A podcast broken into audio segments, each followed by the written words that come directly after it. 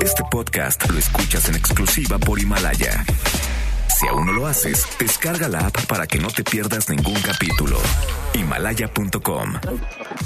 MBS Noticias presenta Una forma distinta del periodismo de actualidad. donde las claves son informar, cuestionar y entretener. Vaya que hay temas para ponerlo sobre la mesa. Manuel López San Martín en Mesa para Todos. Viernes, viernes eh, 17 de enero, por fin es viernes, la hora en punto, movida, muy movida esta tarde, mucha información. Soy Manuel López San Martín, acaban de estar como todos los días, como todas las tardes, todas las voces, todas en esta mesa para todos.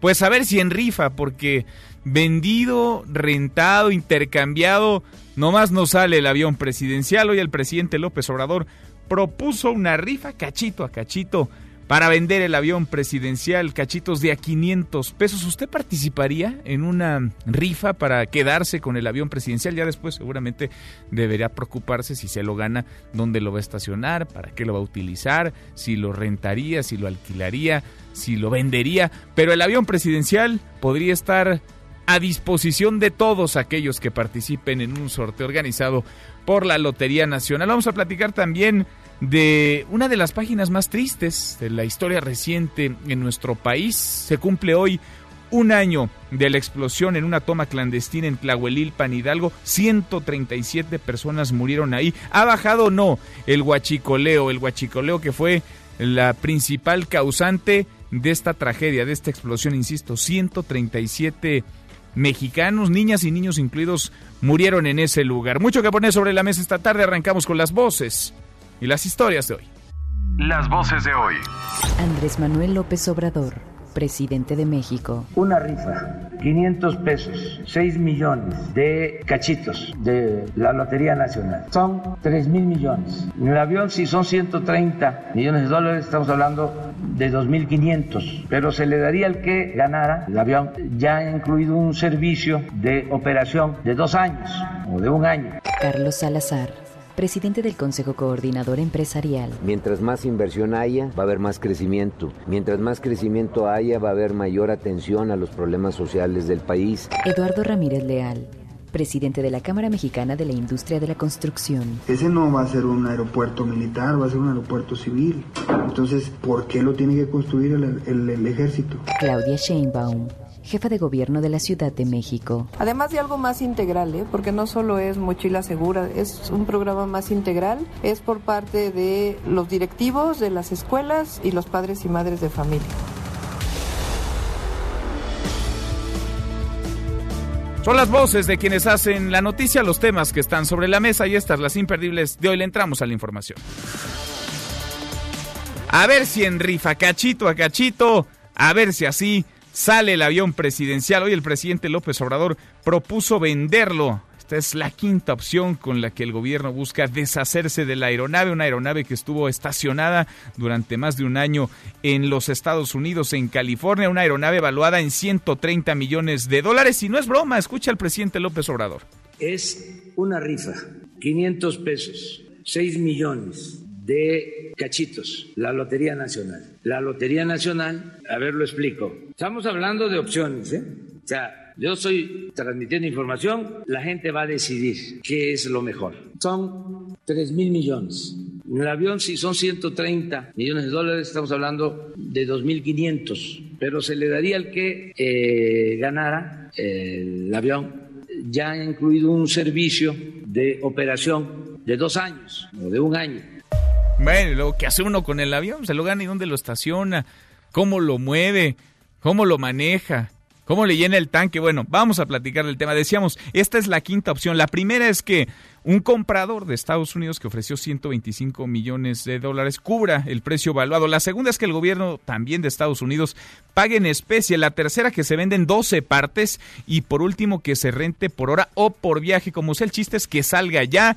Y ojo, si usted se lo lleva, hay algunas restricciones. De nuevo, la voz del presidente. Tendríamos que definir nada más algunas reglas como condición, porque aun cuando alguien se saque el avión, pues sería muy lamentable que lo malbaratara porque como eh, norma le tendríamos que poner de que eh, si lo vende, que cuando menos sea a precio de avalú, por él mismo, pues.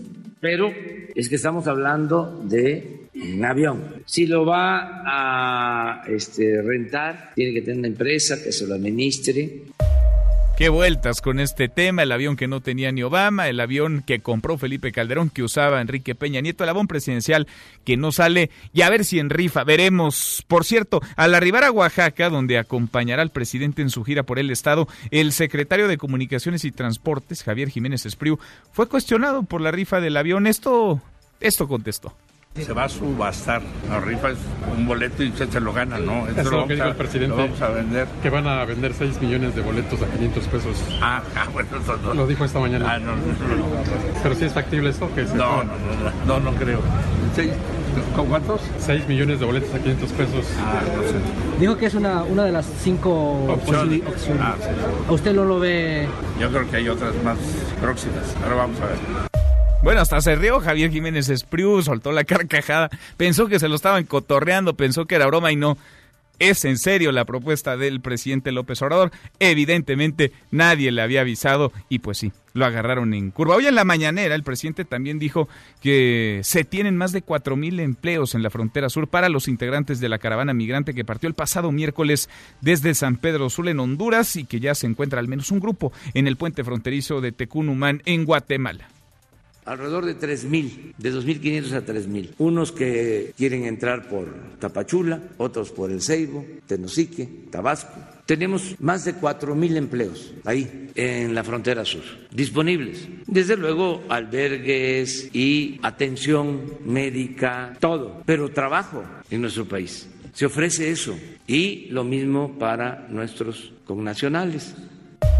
Y aunque la apuesta del gobierno es darle trabajo a los migrantes, la realidad dice otra cosa. Para prueba, un botón. Ciudadanos centroamericanos se amotinaron en la estación migratoria de Palenque, en Chiapas, lo que provocó la movilización de policías y la Guardia Nacional. Se espera que en las próximas horas los migrantes sean deportados. Y a un año de la explosión en una toma clandestina en Tlahuelilpan, Hidalgo, que dejó 137 personas muertas, la cifra de huachicoleo no baja en todas las entidades, aunque a nivel nacional los piquetes adultos de Pemex reportaron una baja del 9.7% entre enero y octubre del año pasado en Hidalgo, en el Estado de México y en Michoacán subieron, registraron un alza de tomas clandestinas del 102.9%, 22.66% y 16% respectivamente. Alumnos de la Escuela Cervantes en Torreón, Coahuila, regresaron este viernes a clases en medio de un dispositivo de seguridad de detectores de metales y también mochilas transparentes. Esto a una semana de la tragedia en la que un niño de 11 años, estudiante del sexto de primaria, mató a su maestra, disparó contra cinco de sus compañeros y un profesor de educación física y después se quitó la vida. Y una buena para la economía, el peso mexicano avanzó a su mejor nivel en 15 meses, está impulsado por los datos económicos de China y también por la aprobación ayer del TEMEC en el Senado de los Estados Unidos. El tipo de cambio se ubica en 18.73 por dólar. Y en la buena de hoy, porque también hay buenas, la CEP y la UNAM firmaron un convenio de colaboración. Cuéntanos, Adrián, ¿cómo estás? Adrián Jiménez, muy buenas tardes. Buenas tardes, Manuel. Un saludo afectuoso para ti y el auditorio. La CEP y la UNAM firmaron un convenio de colaboración para impartir un diplomado en materia de infraestructura física educativa del país. El titular de la dependencia, Esteban Moctezuma, dijo que mediante el diplomado se busca impulsar la generación de espacios docentes acordes al tiempo actual de uso de energías limpias y renovables, de aprovechamiento del agua y de una sustentabilidad estructural en el uso de las instalaciones públicas dedicadas a los temas de enseñanza-aprendizaje. Por ello estoy seguro que el diplomado es apenas el primer paso para que tanto las instancias universitarias como la Secretaría exploremos canales de colaboración continua en beneficio de nuestras instituciones educativas, de nuestros alumnos, de la sociedad mexicana, en un área sin duda crucial que es la generación de espacios docentes propicios para brindar una educación, como ahora lo dicta la Constitución, de equidad y excelencia. El diplomado que se impartirá en la universidad tendrá la modalidad mixta, es decir, presencial y a distancia, informó Adrián Jiménez.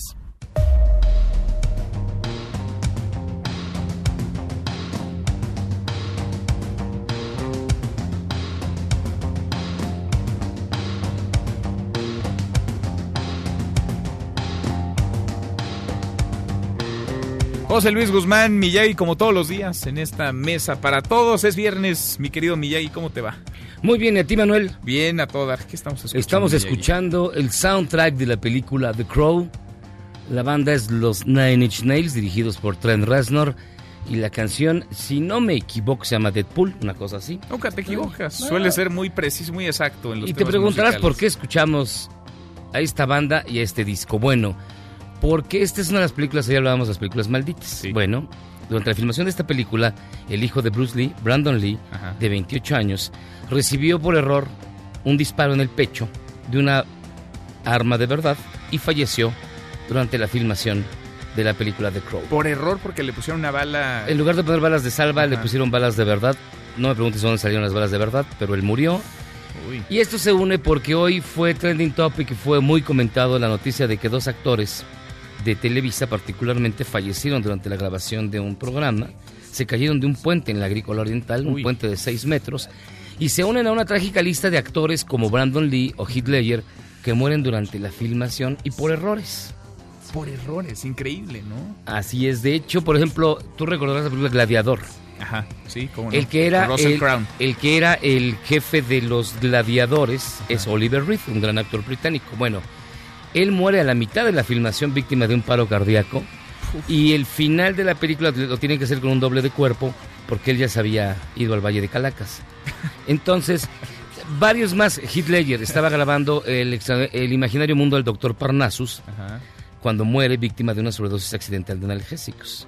Tienen que sustituirlo con varios actores que hacen el mismo papel. Increíble. Y así varios, varios actores. Big Morrow, por ejemplo, Ajá. la película de Twilight Zone, está en la escena donde está rescatando a un niño vietnamita y por un error, el helicóptero que era de verdad, porque todavía no estaba de moda lo de CGI, se desploma, le corta la cabeza una de las Ay, no, hélices, el niño también muere y se arma una enorme, enorme demanda porque el niño no estaba contratado legalmente. Qué tragedia. Así, los que se han muerto en filmación, recordando la música de la película. Pues esas sí son películas y trabajos malditos, ¿no? Morirte a la mitad de la chamba y que además quede videograbado porque estás a la mitad Está de la grabado. filmación. Qué cosa. Gracias, Miyagi. Aquí No, nos escuchamos. aquí estamos al rato. José Luis Guzmán Miyagi. Nuestra pregunta del día, ¿usted piensa que esto ya es cotorreo? No. El presidente López Obrador habló del avión presidencial y puso sobre la mesa como alternativa, como opción, es la quinta opción, que se rife, que se vendan cachitos de a 500 pesos, 6 millones de cachitos, y usted, yo, cualquiera, pueda llevarse el avión presidencial si tiene buena suerte en un sorteo organizado por la Lotería Nacional. El presidente sugiere cinco alternativas, cinco opciones, esta es una de ellas. Lo puede usted también rentar, lo puede comprar por partes, solo, acompañado. Hay también la alternativa de intercambiarlo con medicamentos o con bienes que vengan de los Estados Unidos. En fin, son cinco las opciones que el presidente ha dado a conocer, ha presentado para vender el avión presidencial. Que salga ya, que alguien se lo lleve. ¿Usted qué piensa? El avión no sale ni en rifa. El presidente debe usarlo. Es una vacilada todo esto. O mejor, pues ya mejor que lo renten como sea y a quien sea como se pueda. Opine con el hashtag Mesa para Todos. Abiertas ya nuestras vías de comunicación. El WhatsApp 5524-99125. Viene el teléfono en cabina 5166-1025. Pausa, vamos arrancando esta mesa. La Mesa para Todos.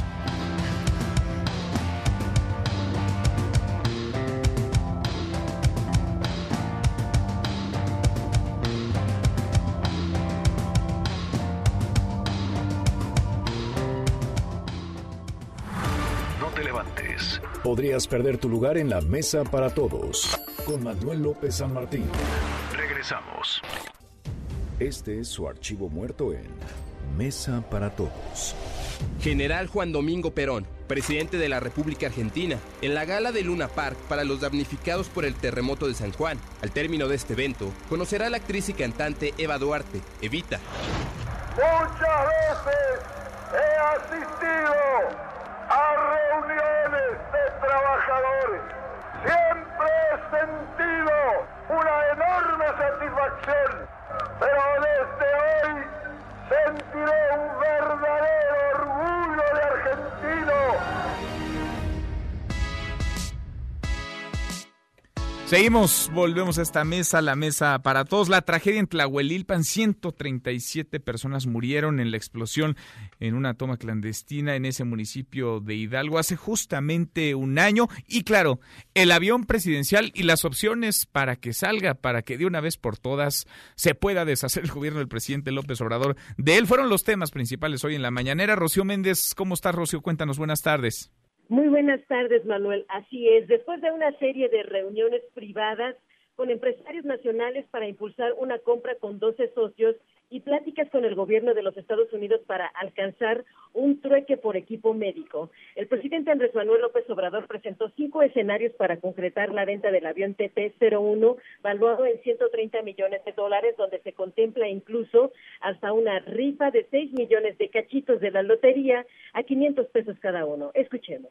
Una rifa, 500 pesos, 6 millones de cachitos de la Lotería Nacional. Son 3 mil millones. En el avión, si son 130 millones de dólares, estamos hablando de 2.500. Pero se le daría al que ganara el avión, ya ha incluido un servicio de operación de dos años o de un año. Estamos hablando de opciones, ¿eh? La gente va a decidir. El primer mandatario, Manuel, indicó que también se mantiene la posibilidad de rentar la aeronave y comentó que en Estados Unidos ya surgió un comprador que ha ofrecido 125 millones de dólares por el avión presidencial, pero la venta vigilada por Naciones Unidas de la aeronave no se realizará por debajo de los 130 millones de dólares. Vamos a escuchar. Yo estoy seguro que la gente nos va a ayudar, todos. Nos va a ayudar el pueblo, como siempre, y nos ayudan los empresarios, nos van a ayudar a que resolvamos este asunto. Porque ¿qué hacemos? Estaba yo escuchando a unos legisladores que decían que por qué no habíamos vendido. Pero no son tamalitos de chipilín. En vísperas del primer aniversario de la explosión de una toma clandestina de hidrocarburos en Tlahuelilpan, Hidalgo, el presidente Andrés Manuel López Obrador pidió rechazar el huachicol. Vamos a escuchar.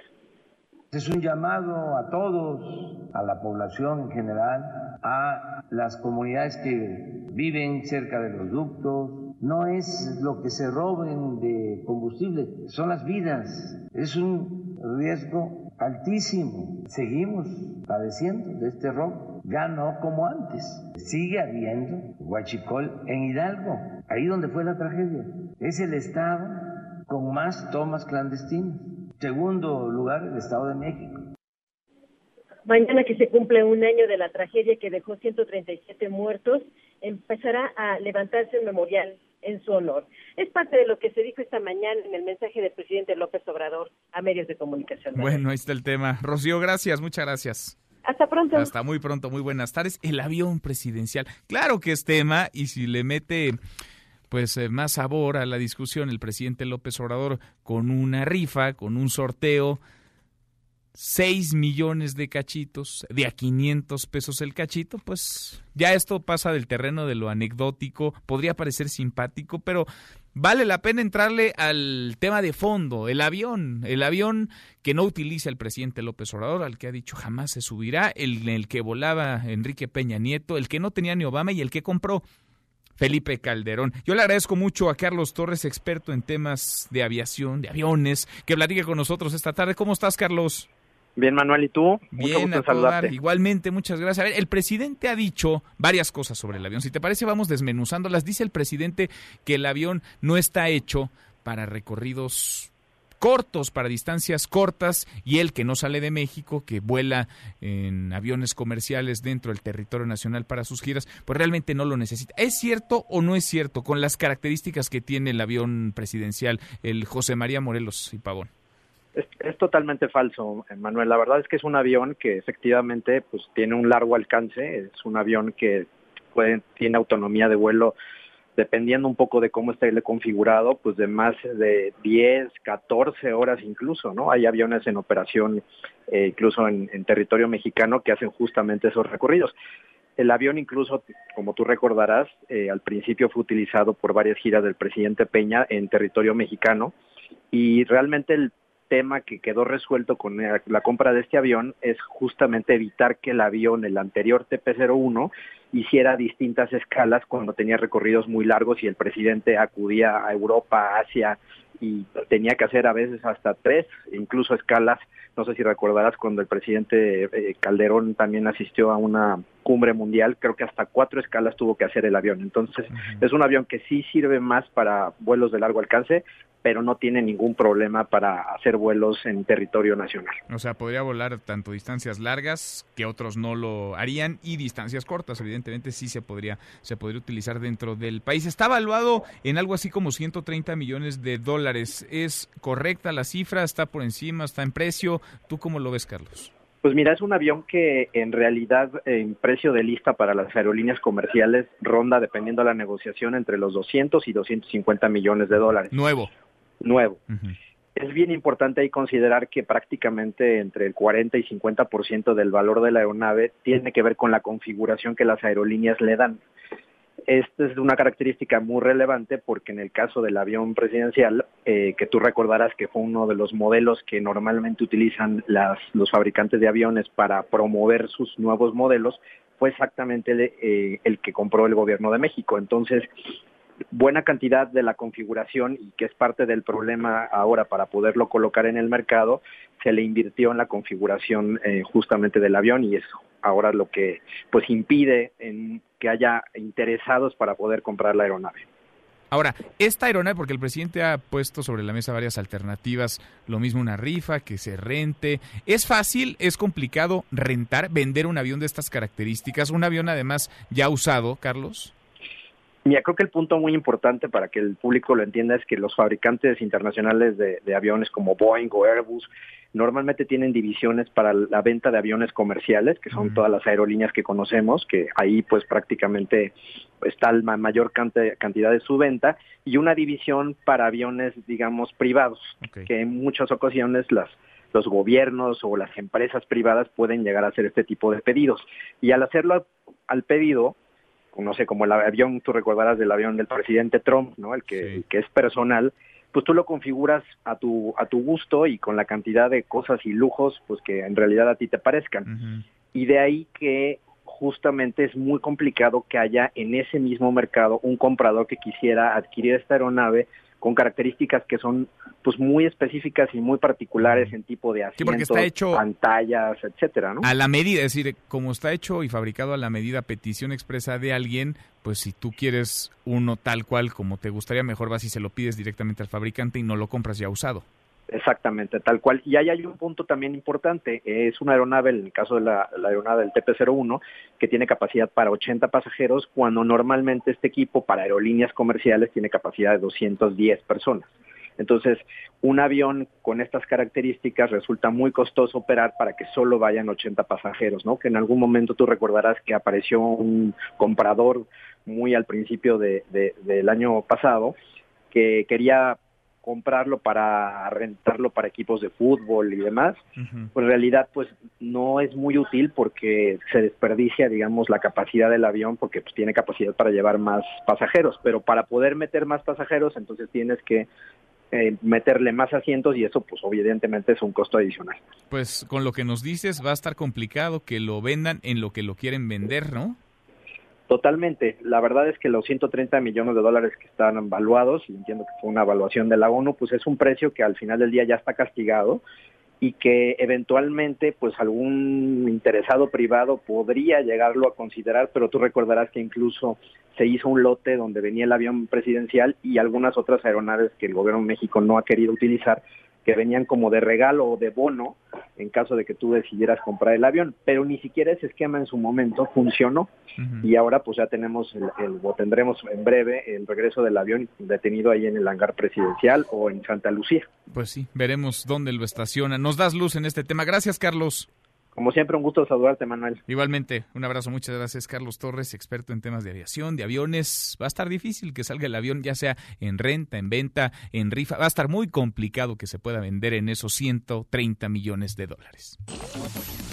Manuel López San Martín es el anfitrión de esta mesa para todos. Le damos un giro a la información. El lunes, este lunes 20 de enero, habrá un macro simulacro de sismo. Es el primero de tres que se llevarán a cabo a lo largo de este 2020. Le agradezco mucho al Coordinador Nacional de Protección Civil, a David León, que platique con nosotros esta tarde. ¿Cómo te va, David?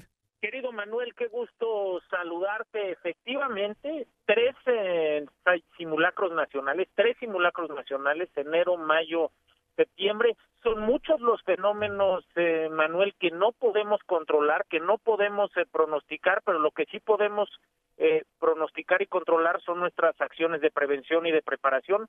Muy importante para todos identificar el riesgo, construir un plan para atender ese riesgo y ponerlo en práctica en los simulacros. El próximo lunes 20 de enero a las 11 de la mañana en todo el territorio nacional estamos llamados juntos a construir, a fortalecer la cultura de la protección civil en torno a este simulacro. Los mexicanos somos extraordinariamente solidarios en la emergencia, pero también sabemos ser extraordinariamente comprometidos en la prevención y el llamado es a que todo el auditorio eh, que nos escuche en MBS esta tarde pueda ingresar a la página preparados.gov.mx, preparados.gov.mx, aprendamos juntos cómo construir, cómo planear nuestro simulacro, cómo identificar el riesgo, cómo construir el plan y que el próximo lunes todos pongamos en práctica ese plan, Manuel. Participan eh, prácticamente todas las entidades de nuestro país. La invitación está hecha a los 2.500 municipios que componen esta extraordinaria eh, República Mexicana. En el caso de la Ciudad de México, la hipótesis es de sismos, pero en otros estados, dado que el riesgo eh, que prevalece o que domina es otro, por ejemplo en la costa pacífico, tal vez exista algún estado, algún municipio que haga su simulacro por ciclón tropical, por tsunami, Mm. los municipios que están cerca del Popocatépetl seguramente por volcán, es decir, cada una de las entidades elige su hipótesis, no importa cuál sea la hipótesis, no importa dónde nos encontremos, lo importante es que hayamos identificado el riesgo, tengamos un plan y lo echemos a andar todos juntos el lunes a las 11 de la mañana. Y es clave, prevención, protección civil. David, ¿en todo el país es a la misma hora, es a las 11 de la mañana? 11 de la mañana hora del centro, por supuesto con los ajustes que tienen los eh, usos horarios de los otros puntos eh, de la República, pero sí. Y en aquellos sitios donde probablemente, Manuel, oye, pues yo no tengo un radio para escuchar el alertamiento, oye, probablemente pues yo no estoy en una empresa o en una escuela o en una institución que vaya a hacer el simulacro, hazlo en tu casa, hazlo en tu trabajo, tú solo, no importa, en el punto de las 11 eh, de la mañana, utilizando un silbato, utilizando un altavoz, echa a andar ese plan que construiste previamente. Y en el caso de la Ciudad de México es importante, Manuel, recordar, sonarán los 13 mil, cerca de 13 mil altavoces. Sí, van a sonar. ¿Y van a sonar con la alerta sísmica?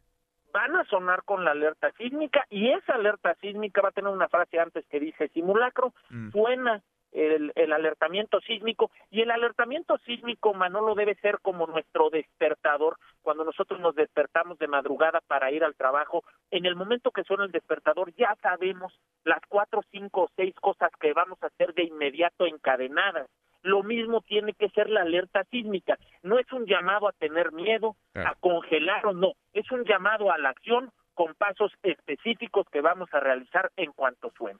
David, estamos pendientes. Platiquemos la próxima semana a ver cómo nos fue, cómo salió este primer macro simulacro de 2020. Gracias como siempre. Gracias a ti, Manuel, que tengan todos excelente viernes. Igual para ti, muy buenas tardes. David León, el Coordinador Nacional de Protección Civil. Nosotros vamos casi llegando a la media hora con 29. Pausa y volvemos con un resumen de lo más importante del día. Esta mesa, la mesa para todos. No te levantes. Podrías perder tu lugar en la mesa para todos. Con Manuel López San Martín. Regresamos. En Mesa para Todos, la información hace la diferencia. Con Manuel López San Martín. Seguimos, volvemos a esta mesa, la mesa para todos. Cruzamos la media, justo ahora la cruzamos, la hora con 30. Le entramos a un resumen con lo más importante del día. Resumen nacional. La primera caravana migrante de este 2020 que partió de San Pedro Sula en Honduras está ya a las puertas de México. Los primeros migrantes llegaron en las primeras horas de este viernes a la ciudad de Tecunumán en Guatemala frente al río Suchiate. Buscan cruzar a Ciudad Hidalgo en Chiapas.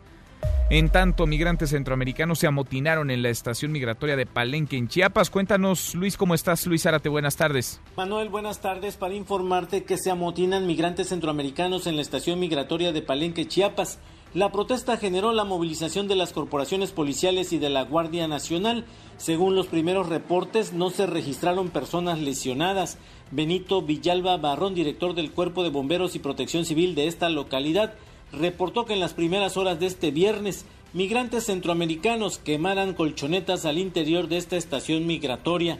El evento provocó la movilización de los cuerpos de emergencia y de la Guardia Nacional. Según los primeros reportes, la protesta se derivó por el hacinamiento y la exigencia de los migrantes para obtener la visa humanitaria para evitar la deportación.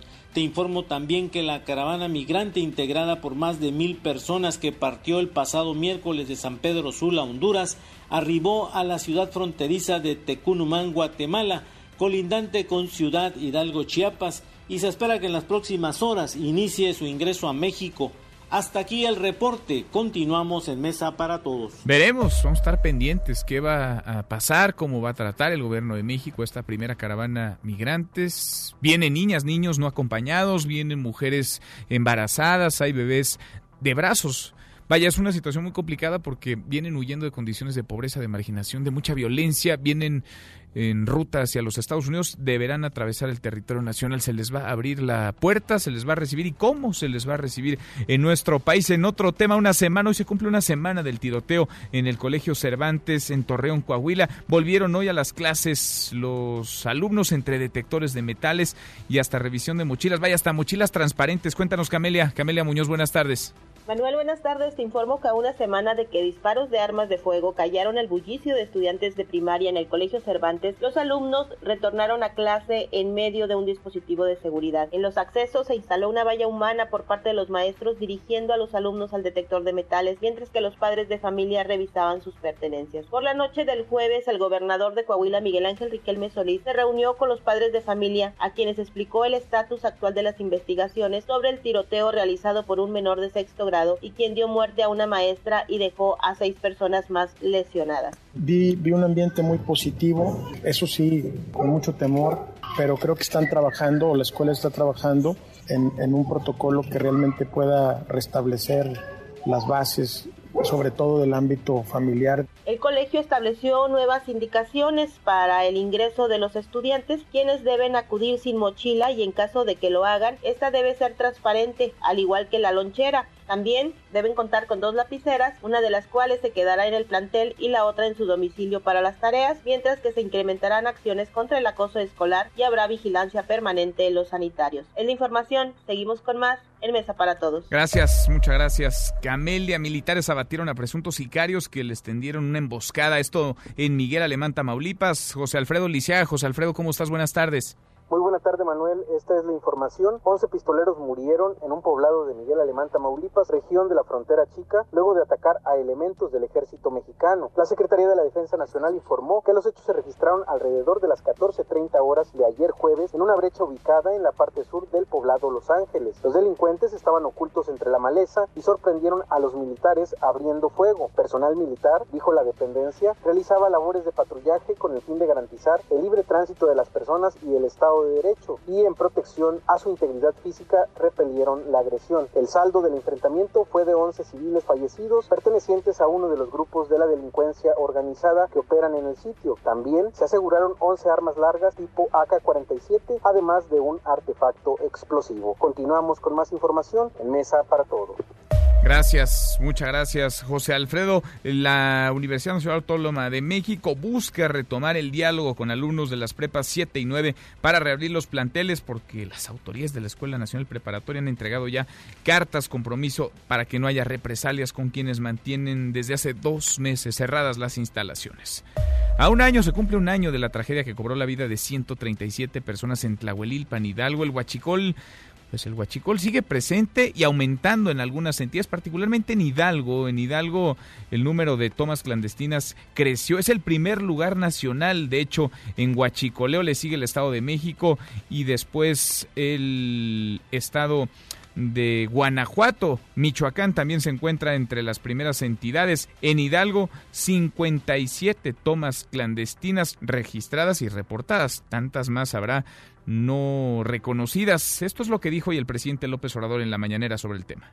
Pero Hidalgo notoriamente es el que tiene más actos de robo de combustible. Entonces es un llamado a todos, a la población en general, a las comunidades que viven cerca de los ductos. No es lo que se roben de combustible, son las vidas. Es un riesgo altísimo. Tlahuelilpan Hidalgo, una de las páginas más tristes, más oscuras del último año en nuestro país. 137 personas murieron ahí. Hasta aquí el resumen con lo más importante del día. Yo le agradezco mucho a la senadora Xochil Gálvez que platique con nosotros esta tarde. Senadora, ¿cómo estás, Xochil? Buenas tardes. Qué gusto, Manuel, saludarte esta tarde a ti y a todo el auditorio. Buen puente que tenga todo el mundo. ¿Hay puente? Pues muchos, ah bueno, la otra semana pues. Ah, bueno, pues, estás aprovechando, mira que no hay periodo ordinario de sesiones en el Senado. ya te cachamos. Muy bien, muy bien, senador. Oye, Xochitl, a ver, a propósito de Tlahuelilpan en Hidalgo, esta explosión, esta mm, toma clandestina que dejó la muerte de 137 personas, hoy el presidente hablaba del tema. ¿Tú qué opinas, tú qué piensas sobre quienes murieron ahí? Muchos de ellos quedaron irreconocibles, calcinados, y el trato que se les ha dado desde el gobierno federal? Mira, justamente eso es lo que yo he estado peleando en el gobierno. Yo quisiera, hoy presenté un video de dos días antes de la explosión, las colas que había para cargar combustible en la región. Si toda la gente se hubiera dedicado al huachicol, pues no hubiera habido necesidad de hacer filas en las gasolineras, ¿no? Y presenté un video donde prácticamente son tres kilómetros de fila, porque ah, durante todo el principio del año, con esa cierre del ducto, eh, pues se había escaseado el combustible. Entonces, el primer tema que hay que precisar es que ese ducto nunca se cerró. Y nunca se cerró porque justamente cuando intentaron cerrarlo, pues fue la escasez de todo el Valle de México.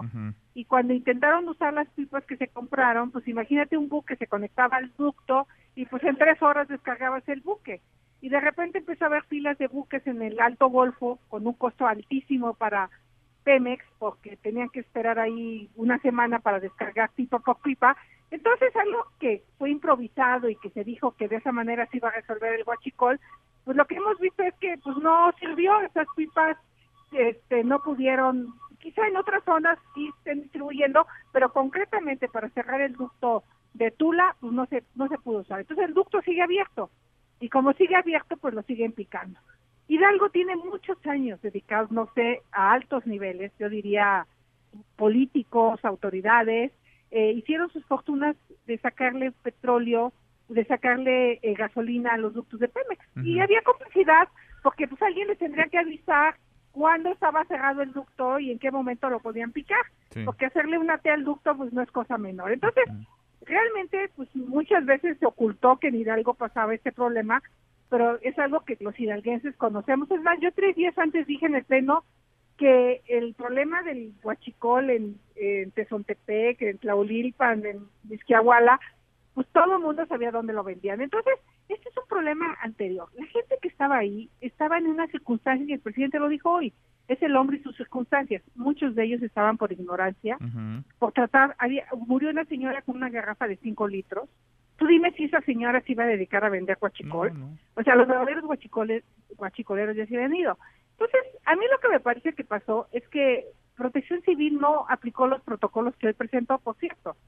Eh, este Hoy habló de protocolos. Bueno, eso estaba el ejército, estaba la Policía Federal, estaba Protección Civil y no pudieron contener a, personas en ese que sentido, murieron. Sí, en ese sentido, Xochitl, senadora, ¿tú crees que hay responsabilidades, tendría que haberlas penales contra autoridades, contra funcionarios públicos. Alguien tendría que ser investigado, alguien debería estar detenido por esta tragedia.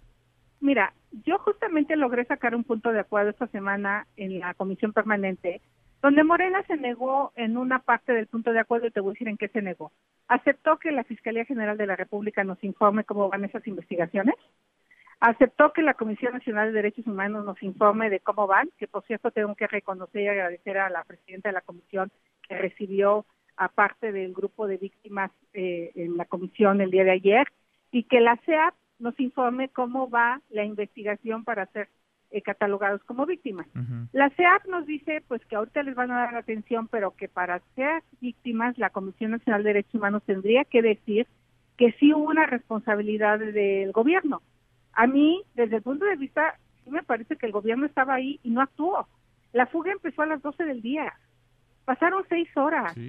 La gente se bañaba en gasolina y nadie nadie paró eso. y están los videos, las imágenes de los elementos del, ejército, que estaban ahí presentes. Ahora, si eran delincuentes, ¿por qué no los pusieron a disposición del Ministerio Público y les hubieran salvado la vida. Entonces, eh, a mí me va muy mal en las redes sociales con este tema porque la gente me dice, oye, ¿por qué defiendes delincuentes?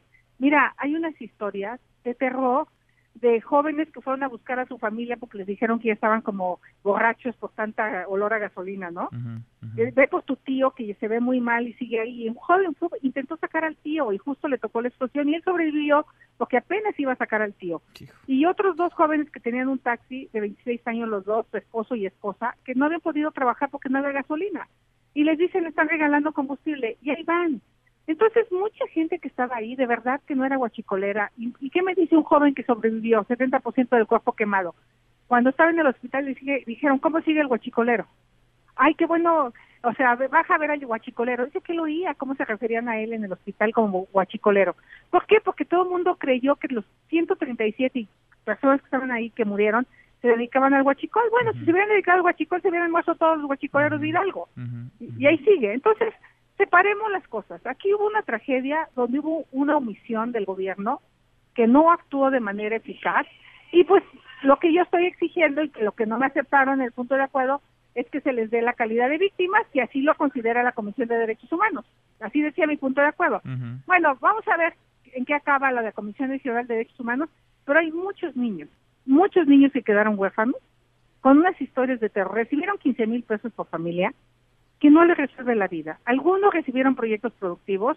Hay un memorial que dicen que va a costar 10 millones de pesos, que dice la gente mejor que nos den el dinero para sacar adelante a los huérfanos, ¿no? Entonces, que entre la CEAP ya a organizar eso, porque hoy ha sido de manera discrecional los apoyos, de manera desordenada.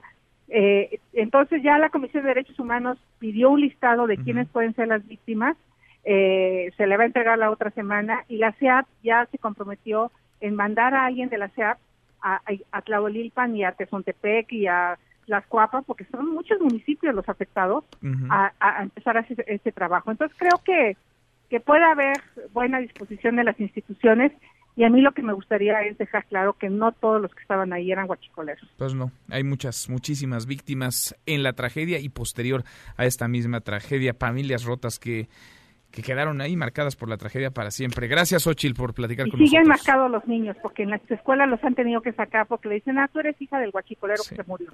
De verdad, es una tragedia lo que sigue pasando. Es una tragedia. A un año de Tlahuelipan. Gracias, Ochil. Bye. Bye, muy buenas tardes. Es la senadora Xochil Gálvez. Pausa, volvemos ahí más en esta mesa, la mesa para todos. Información para el nuevo milenio. Mesa para todos. Con Manuel López San Martín. Regresamos. Más información y análisis en Mesa para todos. Con Manuel López San Martín. Los numeritos del día. Sí, Tlali Sáenz, qué gusto saludarte. Sí, Tlali, ¿cómo estás?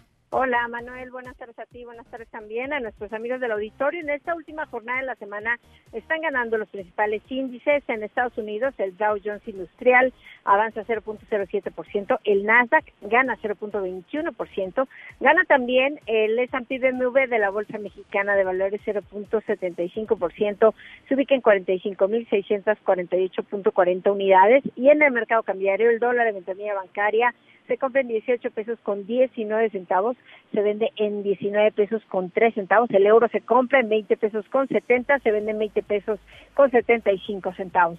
Manuel, mi reporte al auditorio. Gracias, muchas gracias. Y Tlali, buen viernes, buen fin de semana. Igualmente, buen fin de semana para ti y para nuestros amigos del auditorio. Gracias, buenas tardes. Economía y finanzas con Eduardo Torreblanca. Lalo, qué gusto saludarte, ¿cómo estás? Igualmente, Manuel, me da mucho gusto poder saludarte y saludar al público. Ayer yo veía, escuchaba algunos, pues prácticamente destapando la champaña, brindando por la aprobación del TEMEC, Lalo, en el Senado de Estados Unidos. ¿De plano el TEMEC es la solución a todos No, nuestros hombre. males? No, eh, este, se adelantan a romper la piñata, ¿eh? Porque me parece que es un elemento muy importante en la relación bilateral, muy importante para el futuro económico del país, pero por mucho no es la solución, no es el cheque en blanco, no es la panacea, no, no, tenemos que hacer la tarea para recomponer el ritmo económico nacional. El TEMEC da certidumbre, pero no es un coche en automático. Tenemos que hacer otras cosas, algo que no hicimos evidentemente en el 2019 para que esta economía marche, porque ya teníamos el NAFTA, ya tenemos el, el, el, el acuerdo comercial que va a ser sustituido por uno más moderno y ese tampoco nos sirvió para crecer, ¿no? Y lo que sí nos ha servido para mejorar la relación de números en el comercio internacional con Estados Unidos es el pleito que tiene Trump con China. Fíjate que permitió que México recompusiera sus números y que dejara Trump, el señor Trump, de ser tan beligerante en contra del comercio con México. Recuerdo rápidamente, fíjate, en 1994 Estados Unidos tuvo un superávit comercial con México, es decir, le compramos más de lo que ellos eh, compraron de mercancías mexicanas por 1.349 millones de dólares. Mira, 1.349 millones de dólares en 95 ya tuvo un déficit de Estados Unidos de 15.808 millones de dólares, que palidece con un dato que es terrible. De 1995 a la fecha, el, el, el déficit comercial estadounidense con México ha crecido 489%.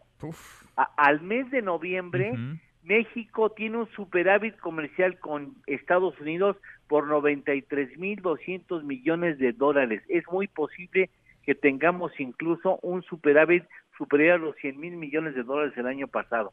Fíjate nada más. Oye, Lalo, del Temec, a ver, del Temec hemos ido platicando a lo largo del camino, de las negociaciones desde hace pues dos años, ¿no? Del año pasado, el antepasado, incluso cuando era presidente aún Enrique Peña Nieto y se renegociaba el, el todavía Tratado de Libre Comercio de América del Norte. Sé que da para mucho detalle y tiene varias aristas, pero desde tu óptica, Lalo, con lo que conocemos, ¿el tratado es bueno, es malo, regular, no cambia gran cosa para México? Es bueno. Es bueno. Sí, indudablemente es, una herramienta muy importante para el futuro y la certidumbre en la relación bilateral. Indudablemente es bueno, incluso con las letras chiquitas sigue siendo bueno. Sigue siendo, sigue siendo bueno. ¿Lalo tenemos postre? Por supuesto, del total de compras electrónicas en el mundo, el 35% se hace en Estados Unidos. Órale, un montón.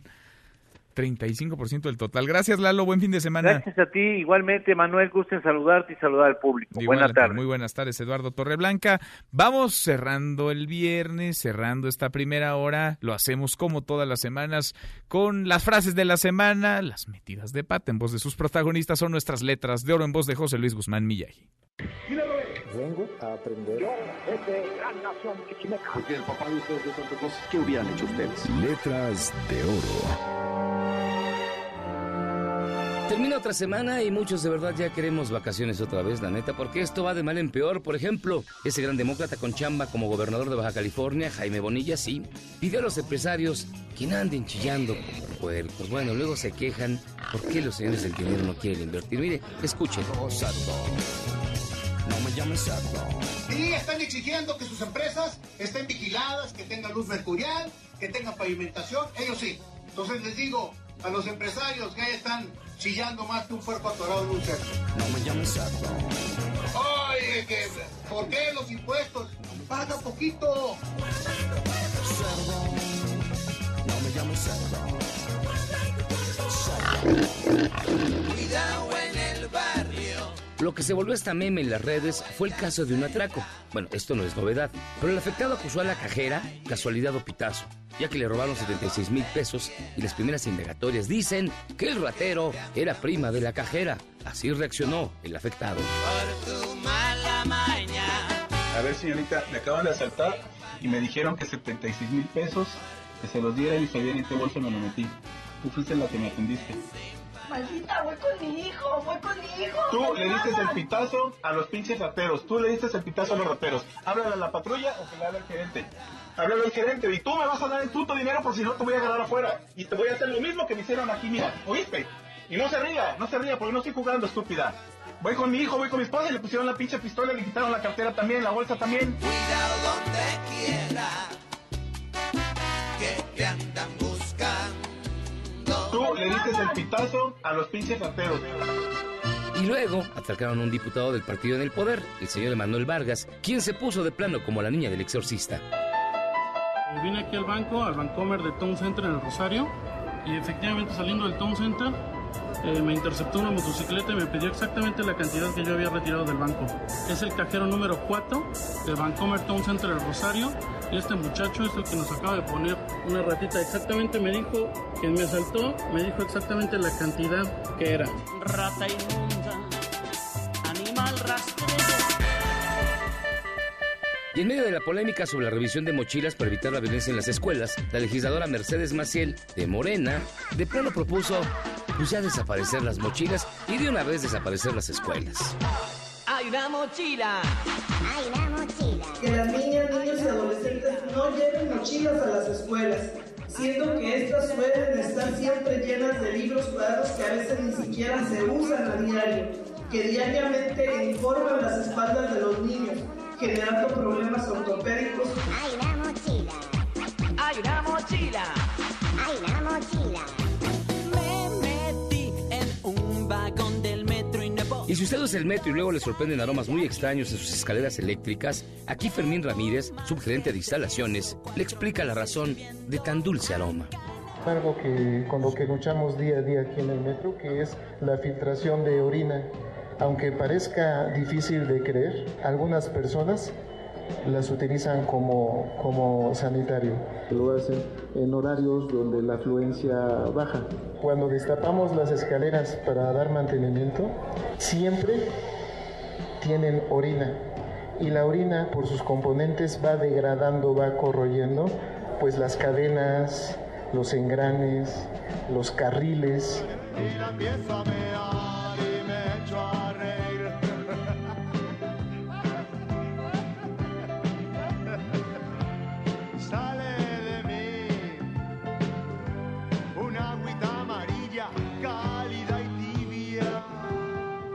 Como la mañanera ya pierde rating, pues vino Jorge Ramos a alborotar el gallinero y el presidente le contestó como solo un estadista podía hacerlo. Vamos, ni Churchill frente a Hitler. México está cada vez más violento y usted es el presidente con las peores cifras de criminalidad desde la revolución. De diciembre del 2018 a noviembre del 2019 han sido asesinados 34.579 personas, homicidios dolosos, homicidios violentos. Este año, el primer año de usted, es peor que cualquier año de Peña Nieto, de Calderón, de Fox, de Salinas, de Cedillo, de todos los presidentes. Lo mismo ocurre con los secuestros. Su primer año de gobierno hubo más secuestros que cualquier otro año de la época reciente. Entonces, y todo esto está basado en cifras de su propio gobierno, señor presidente. Mi pregunta es, ¿cuándo va a haber resultados? Usted el 22 de agosto dijo que yo no iba a culpar a las administraciones pasadas, lo ha seguido haciendo, pero ¿cuándo va a haber resultados? ¿Está dispuesto a cambiar su estrategia de seguridad? ¿Y por qué no cambia a su gabinete de seguridad que no le ha dado buenos resultados? ¿Por qué los tiene ahí? Eso sí calienta. Dijo la verdad sobre su poderoso amigo. ¿Cómo la ve? Buen fin de semana. Así que esto es lo que los demás sienten. Vengo a aprender. gran nación Porque el papá de ustedes es Santa Claus, ¿qué hubieran hecho ustedes? Letras de oro. Nuestras letras de oro. Con esto cerramos esta primera hora saludando a nuestros amigos de Morelia, Michoacán. Ya nos escuchan a través de Radio Ranchito en el 102.5 de FM. Pausa, volvemos con la segunda de esta mesa, la mesa para todos. Información para el nuevo milenio. Mesa para todos con Manuel López San Martín. Más información y análisis en Mesa para todos con Manuel López San Martín.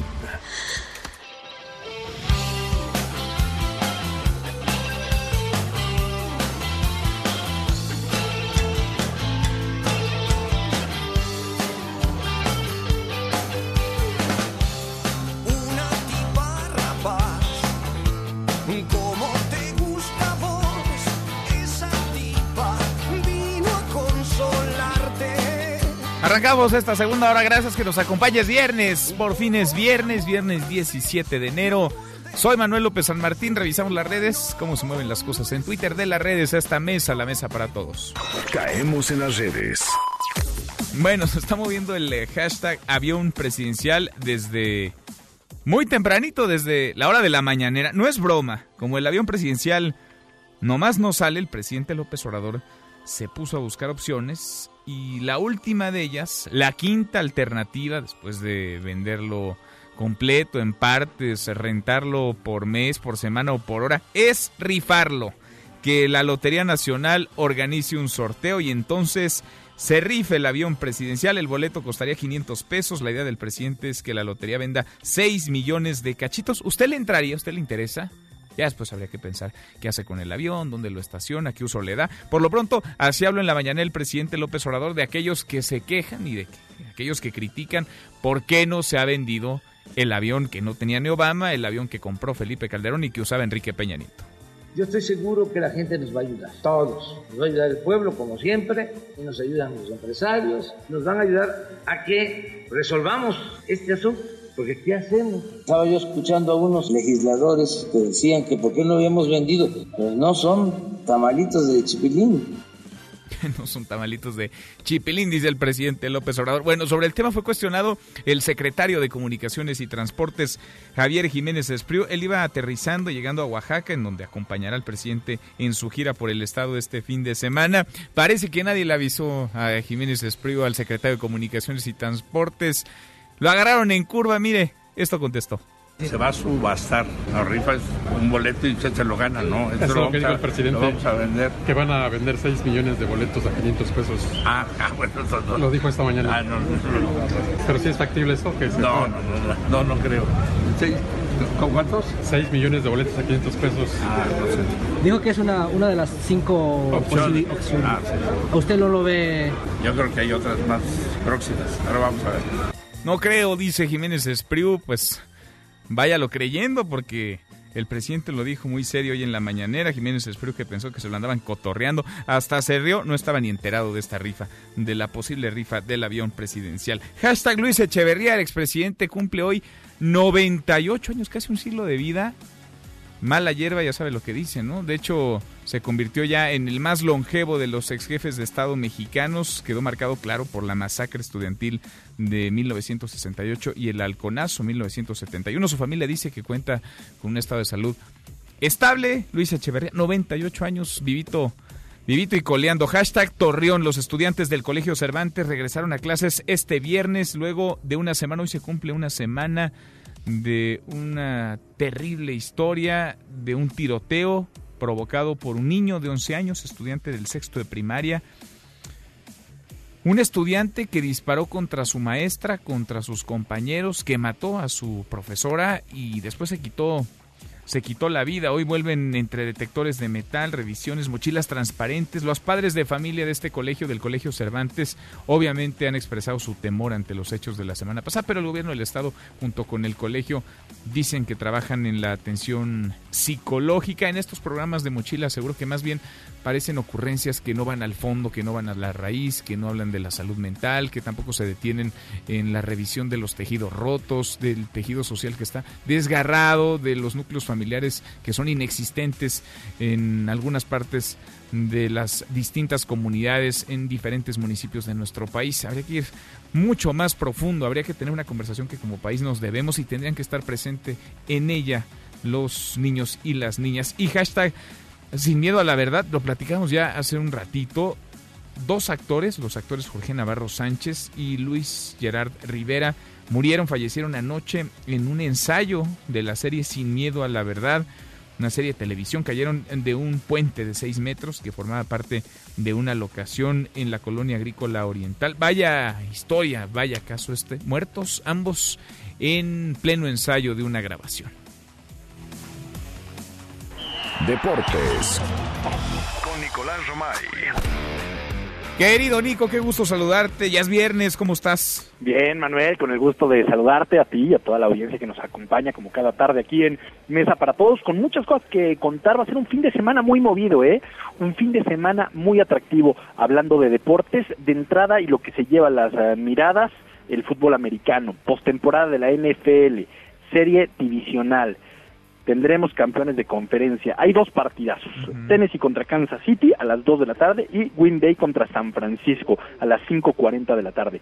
Eh, cuatro equipos que tienen todos los argumentos y todos los méritos del mundo para estar peleando por boletos en el Super Bowl. Solamente dos podrán estar en el Super Bowl de Miami y solamente uno de estos cuatro podrá ganar el Super Bowl. Así que llegó la, la mejor etapa de la NFL definitivamente. La mejor, la mejor etapa, la más entretenida indudablemente. Son unos juegazos, Nico.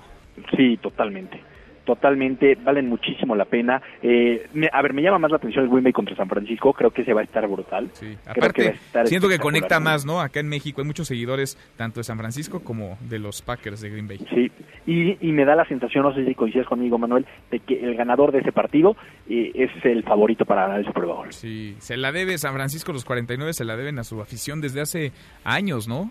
Años, Años, años, pero esta temporada andan muy bien. Sí, muy bien. Andan muy bien. Y Manuel, hablando de la Liga MX, eh, cambiando de deporte, ayer se estrenó el jueves por la noche de fútbol. A ver, ¿cómo está eso? ¿Ya va a haber todos los jueves un partido No- de no, fútbol no, en la no. Liga MX? No todos. Ajá. Este, a ver, por lo pronto hay esta temporada va a haber cuatro partidos nada más. Ok. Ayer se estrenó con el Juárez contra Pumas, Sí. 4 a 4. La verdad es que Buen la Liga partido. MX lo hizo bien, te voy a decir por qué lo hizo bien la Liga MX. Puso a las dos peores defensas. Dijo, aquí que hay espectáculo en este jueves. Aquí, se van a- va aquí va a haber muchos goles. Claro. Póngalo ¿no? el jueves en la noche. Sí, 4 a 4, partidazo, eh, sin dejar de, de reconocer que sí hubo muchísimos errores y que tienen que mejorar muchísimo el nivel los dos equipos, pero bueno, 4 por 4, Pumas con esto tiene una victoria, un empate en la Liga MX y Juárez un empate, una derrota. Entonces, eh, se abrió ya la jornada 2, que sigue, tenemos fútbol, fíjate, jueves, viernes, sábado y domingo, nada más nos falta poner el Monday Night y estamos del otro lado. Pues ya no les des ideas porque sí, en una de esas, ¿eh? No, hombre, no necesitan que yo les dé ideas, Manuel. Solitos, ¿verdad? Son muy Sí, creativos. hombre, pa- para eso, muy. Eh, San Luis contra Cruz Azul el día de hoy, Atlas contra Puebla, eh, tenemos Monterrey contra Monarcas, Pachuca contra Chivas, América contra Tigres, Toluca contra Necaxa, Querétaro contra Tijuana y Santos contra León. Son los partidos de la jornada 2 del fútbol mexicano. Destacamos que Monterrey y América ven su primer partido en esta en este torneo, después de que descansan la jornada 1. Eh, el Morbo en el Pachuca contra Chivas, después de lo de Víctor Guzmán y tal, se vienen a enfrentar ahorita Pachuca y Ah, Chivas claro, sí. va a estar muy bien y eh, pues la expectativa la expectativa de, de ver a América y de ver a, a Monterrey Pues sí, ya decías tú la semana pasada, Nico, cuando te preguntaba los favoritos, los equipos de Monterrey, ¿no? Por el plantel que tienen tanto Sí. Rayados como Tigres, el América, que ha sido protagonista en los últimos torneos. Chivas, vamos a esperar, ¿no? A ver si buenos jugadores dan para ser un, un buen equipo y otros que están ahí siempre tocando a la puerta, León, Santos, algún otro, ¿no? Por ahí que se, Sí, que se a ver, asome. el Cruz Azul no, de plano el Cruz Azul no. no Cruz Azul no Cruz Azul yo la verdad es que lo sacaría totalmente Ajá. Necaxa no sé cómo le va a ir a Bien, Necaxa bien, siempre le va bien al Necaxa. siempre le va bien Siempre. debatible pero eh, Toluca bien con el Chepo de la Torre a ver qué pueden hacer Ajá. pero sí me parece que hay equipos como Monterrey Tigres América en este caso metería a Chivas Ujú. que sí tienen su lugar en la fiesta grande Pues lo veremos, Nico. Habrá mucho que platicar al ratito con ustedes. Los escuchamos a las 3. A las 3 lo esperamos, marca claro por MBS Radio, también para hablar de Javier Chicharito Hernández. Eh, dicen en Estados Unidos que ahora sí ya está listo el fichaje. Ayer como que se andaba tambaleando el fichaje de Chicharito al Galaxy. eh, y dicen que ya está. Ahora sí. Ahora sí, Ok. Pues que sí, que no, que jaloneo, Nico. A ver. eh, así es. Los escuchamos en un ratito con el detalle. Gracias. Un abrazo, Manuel. Un Saludos. abrazo grande, Nicolás Romay con los deportes. Pausa antes, una vuelta por el mundo de la mano de mi tocayo Manuel Marín. Y volvemos. Hay más en esta mesa, la mesa para todos. Internacional. Con un llamado de unidad y repudio a Europa, el ayatollah Ali Khomeini se pronunció públicamente tras el enfrentamiento con los Estados Unidos y los ataques a bases militares de ese país en Irak. Cuando Estados Unidos se retiró del acuerdo nuclear, ya os dije que no podríamos seguir confiando en Alemania, Reino Unido y Francia. Sabía que esos países europeos se acomodarían a los intereses estadounidenses. Era obvio, son los lacayos de Estados Unidos y lo vemos un año después. En una entrevista con el diario alemán Zeit, el expresidente de Bolivia Evo Morales reconoció que presentarse a las elecciones presidenciales por cuarta ocasión fue un grave error. Podrías perder tu lugar en la mesa para todos. Con Manuel López San Martín. Regresamos. En Mesa para Todos, la información hace la diferencia. Con Manuel López San Martín. Seguimos, volvemos a esta mesa, la mesa para todos los secretarios de la Defensa y de Marina, Luis Crescencio Sandoval y Rafael Ojeda, afirmaron que sí hay estrategia para combatir el problema de la inseguridad. Que esté dando resultados es otra cosa, pero ellos dicen que sí hay, lo dijeron frente a empresarios del país. René Cruz, ¿cómo estás, René? Cuéntanos, buenas tardes. Hola Manuel, amigos del auditorio, muy buenas tardes. Así es, ante empresarios del país, eh, los secretarios de la Defensa Nacional y de Marina, Luis Crescencio Sandoval y Rafael Ojeda Durán, respectivamente, afirmaron que sí hay una estrategia para combatir el problema de la inseguridad, la cual se basa en atacar las causas de los problemas sociales. En entrevista al término del encuentro de dos horas que sostuvieron este viernes con los altos mandos de las Fuerzas Armadas, el presidente del Consejo Coordinador Empresarial, eh, Carlos Salazar Lomelín, sostuvo que por este motivo los empresarios, Manuel, pues eh, a los empresarios les da una enorme tranquilidad de que hay un rumbo claro para atacar este problema de la inseguridad. Escuchemos. Sí, nos dijeron los secretarios que tienen una estrategia y esa estrategia está muy relacionada, y ellos lo hicieron muy claro, con eh, atacar, como se ha repetido en muchas eh, eh, formas, las causas profundas de los problemas sociales que estamos enfrentando. Y esas causas pues están relacionadas con el discurso que nosotros también hemos hecho. Mientras más inversión haya, va a haber más crecimiento. Mientras más crecimiento haya, va a haber mayor atención a los problemas sociales del país. Asimismo, Salazar Lomelín Manuel mencionó que el Consejo Coordinador asumió el compromiso de apoyar a las Fuerzas Armadas en las reformas que aún están pendientes y agregó que en la reunión también se habló de la necesidad de proteger esto tras la aprobación del TEMEC, los corredores logísticos, particularmente los que van hacia los mercados de exportación. Escuchemos. El compromiso es trabajar en conjunto. El sector empresarial se comprometió con ellos de apoyarlos en las modificaciones legislativas que todavía están pendientes, de, de acompañarlos en los programas particulares de las tareas que se les han dado a, tanto al ejército como a la armada y de estar en constante comunicación para poder nosotros tener un, un mejor entendimiento de la tarea que están haciendo. Al igual, los empresarios nos comprometimos a, pues a través de nuestras empresas y a través de todos nuestros trabajadores, de tener constantemente una información de dónde hay focos de problema. Bueno, Manuel, comentarte que previo a este, a, al inicio de esta reunión con el Consejo Coordinador Empresarial, pues eh, tratamos de obtener algunas declaraciones del general Luis Crescencio Sandoval sobre estos hechos que se registraron el día de ayer en Tamaulipas, donde militares abatieron a 11 civiles armados. Sin embargo, el alto mando castrense Manuel pues evitó hacer algún tipo de declaraciones y solo se limitó a señalar que pues hoy iban a abordar otro tema con los empresarios del país y de ahí que pues no no quiso entrar en otros temas que pues sí hay muchos eh, que abordar precisamente con el titular de la Secretaría de la Defensa Nacional. Manuel, el reporte que Gracias, muchas gracias René, muy buenas tardes. Muy buenas tardes. En Mesa para Todos, Ezra Shabot. Ezra, querido Ezra Shabot, como todos los viernes con tu corte de caja semanal en esta Mesa para Todos, ¿cómo te va? Hola, Manuel San Martín, buenas tardes. Oye, Ra, estoy, estoy viendo los las redes y los memes están desatados con este asunto de Bueno, el avión el avión y presidencial. A ver, yo te a ver, te quiero preguntar eso. ¿Este es un distractor de otros temas, de los temas realmente importantes, económicos, seguridad, salud, sobre todo? ¿O va en serio este tema de rifar el avión a cachitos, así, a 500 pesos, 6 millones de cachitos, la rifa, el sorteo organizado por la Lotería Nacional?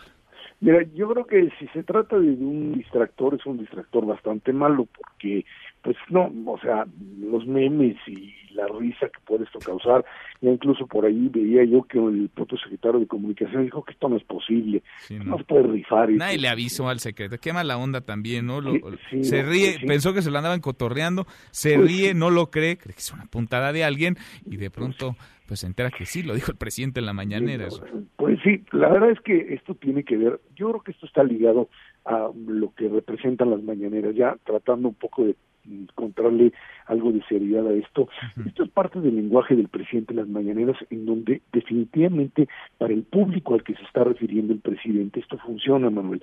Uno diría, por favor, ya esto es eh, hablar de rifar del el, el avión presidencial y luego ver cómo le, que se lo gana. Ahora sí que es la rifa del tigre, y ahora qué hago yo con el avionzote, pues eh, lo rento, aquí dónde lo meto, en mi garage o qué hago. A ver, yo creo que lo que lo que funciona realmente en el mensaje de las mañaneras es esta conexión que tiene el presidente finalmente con su base social, con mucha gente que lo ve, por supuesto, porque hay que recordar pues que se transmite este mensaje en- en- a, a grandes eh, en núcleos de población y que lo recibe y que lo ve como un mensaje muy popular.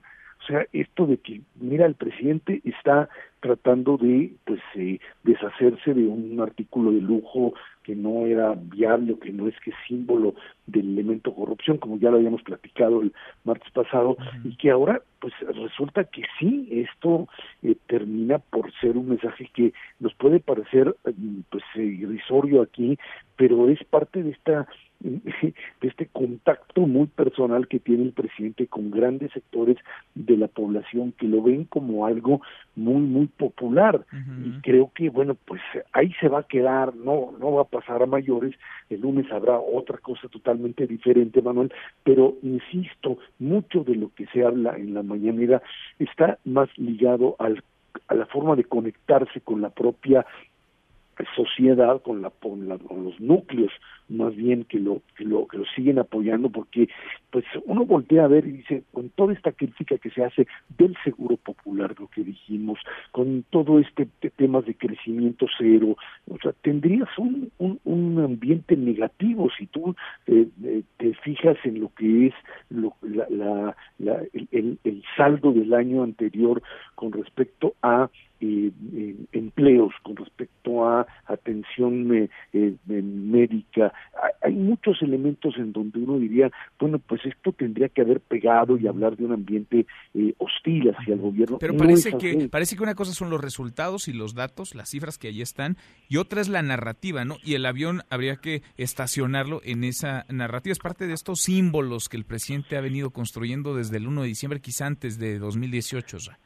Pero para por eso sostener una narrativa necesitas tener algún elemento real, porque si no la narrativa no prende. Y el elemento real es este núcleo grande de la población mexicana que ha recibido durante toda la administración López Obrador recursos, o sea, la gente que finalmente eh, tuvo un aumento por los por el salario mínimo, eh, eh, por los salarios que son salarios reales, que está en los programas de jóvenes construyendo el futuro. Tienes una gran masa a la cual, pues en términos de consumo, ha tenido la posibilidad de seguir recibiendo dinero y que está dispuesta a pues eh, esperar que las cosas mejoren. Por eso es que este tipo de mensajes que a, muchos les pueden parecer demagógicos, pues probablemente lo sean, Manuel, pero el hecho es que prenden y que le funcionan a que a otro presidente que lo diría, o sea, si tú imagínate a Peña Nieto diciendo esto, bueno, pues lo habían incendiado, porque, porque, porque no existía finalmente una conexión entre sociedad y político. Y creo que ese es uno de los elementos fundamentales que le sigue funcionando. Espérate, ahora, tiene que haber resultados concretos en el corto mediano plazo. Ahí está el tema también que platicábamos de las opciones de, eh, o sea, ¿qué va a hacer con el tema energético? Ya aprobó tratado, que es lo que es el tema de la semana, se aprobó el tratado de Estados Unidos y Canadá, ok, todos están, el peso mexicano se sigue revaluando porque el presidente está convencido de la ortodoxia neoliberal y por eso tiene bien bien amarrada en este momento a lo que serían las finanzas públicas pero pero tu problema es que si, te, si, si a Pemex le van a bajar la calificación porque no está en un proyecto real o un proyecto viable económicamente de negocio, pues ahí se te va a acabar. Y como alguien escribía muy muy sensatamente, pues los tipos de cambio suben por la escalera y descienden por el elevador, o sea, en el momento en que te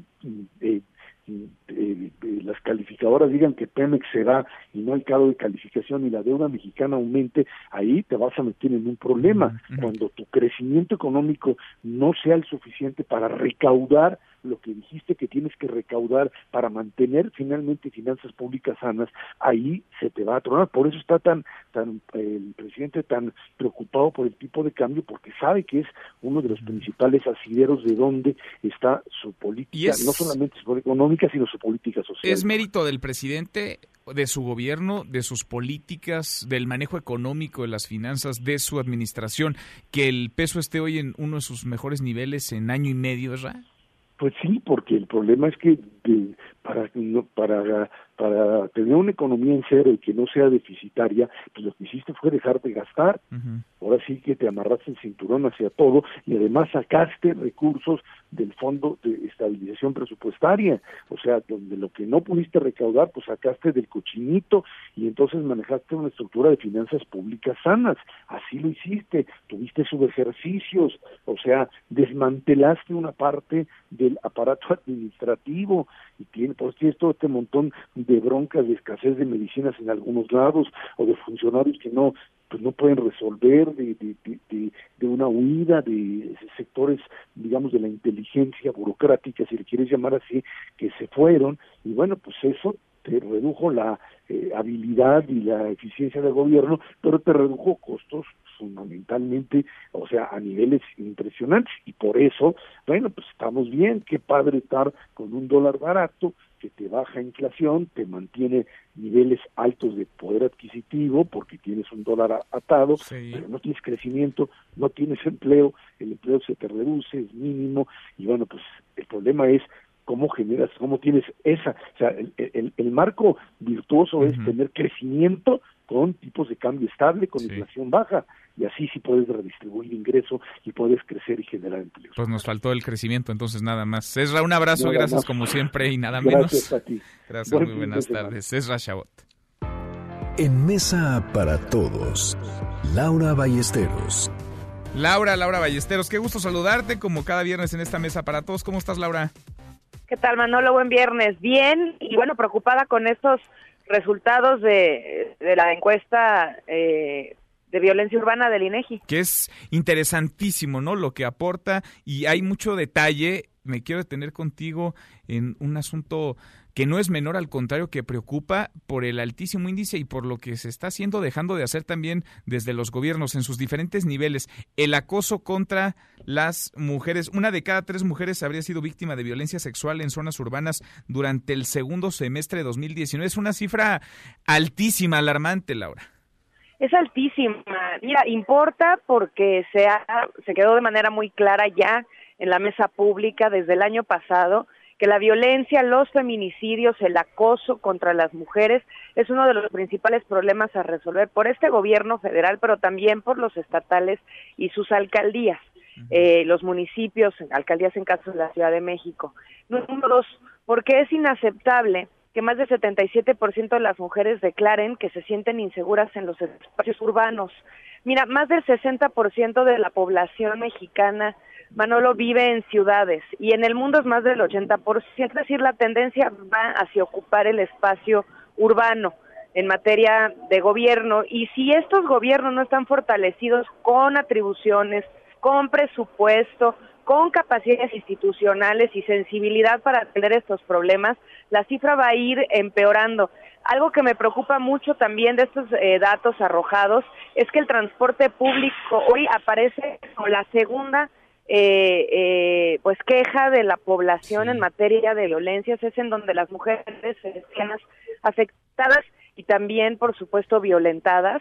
Y no hay una política clara ni de los estados para arriba ni de los gobiernos, del gobierno federal para abajo, para mejorar el transporte público y con ello eh, la seguridad de este mismo. Increíble, ¿no? Qué tristeza cuando el transporte tendría que ser una herramienta, una opción también para los ciudadanos. Aquí parece es la última opción de quienes no pueden moverse de otra forma y una opción que los coloca y sobre todo las coloca las mujeres en riesgo, en un altísimo riesgo, Laura. Claro, mire, es que el transporte público lo han querido matar de a poco en las últimas décadas eh, y además, sin obviar la relación política que siempre ha existido de los gremios con los gobiernos, impide que den un buen servicio, pero ya más allá de la calidad, hoy estamos hablando de la vida de las mujeres, taxis, microbuses, en todo largo y ancho del país hoy son una problemática. Y el transporte público es espacio público y hoy la encuesta es muy clara sobre las deficiencias que estamos teniendo. Mira, a propósito de esto, Manolo, hace dos días en Washington eh, arrancó el TT, que es el Transforming Transformation, el Congreso de Transporte más importante del mundo, impulsado por el Banco Mundial.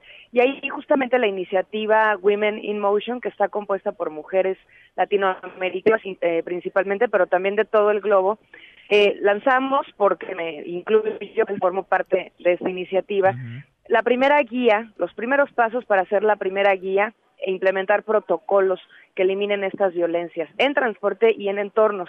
Vamos a ver cómo empiezan a arrojarse los casos exitosos de otros lados del mundo en esto, también de quienes se han equivocado y a partir de esto generar eh, pues líneas muy básicas para que los gobiernos empiecen a atender esta problemática. Hay que entrarle, hay que hablar, hay que presionar también a las autoridades porque ya vimos que por la buena pues no necesariamente tienen incentivos para hacerlo, así que hay que seguir empujando esta agenda. Laura, gracias como siempre. Pues gracias a ti. Mira, y esta acá de México tiene otros datos. El INEGI acaba de mostrarlo y las ciudades importan e importan para las mujeres. Importan muchísimo. Gracias, Laura. Gracias, buenas tardes. Muy buenas tardes. Laura Ballesteros, nosotros cruzamos la media, justo la cruzamos, la hora con 31. Pausa y volvemos con un resumen de lo más importante del día. Esta mesa, la mesa para todos. No te levantes. Podrías perder tu lugar en la mesa para todos. Con Manuel López San Martín. Regresamos. En Mesa para Todos, la información hace la diferencia. Con Manuel López San Martín. Seguimos, volvemos a esta mesa, la mesa para todos. Cruzamos la media ya, la hora con 32. Le entramos a un resumen con lo más importante del día. Resumen. Bueno, como nadie lo quiere, como nadie lo compra, como nadie lo renta, en rifa, cachito a cachito, así propuso el presidente López Obrador. Vender el avión presidencial es la quinta alternativa, es la quinta opción con la que el gobierno buscaría deshacerse por fin, de una vez por todas, de esta aeronave que está valuada en 130 millones de dólares. Es la voz del presidente hoy en la mañanera. Es una rifa, 500 pesos, 6 millones de cachitos, la Lotería Nacional. La Lotería Nacional, a ver, lo explico. Estamos hablando de opciones, ¿eh? O sea, yo estoy transmitiendo información, la gente va a decidir qué es lo mejor. Son 3 mil millones.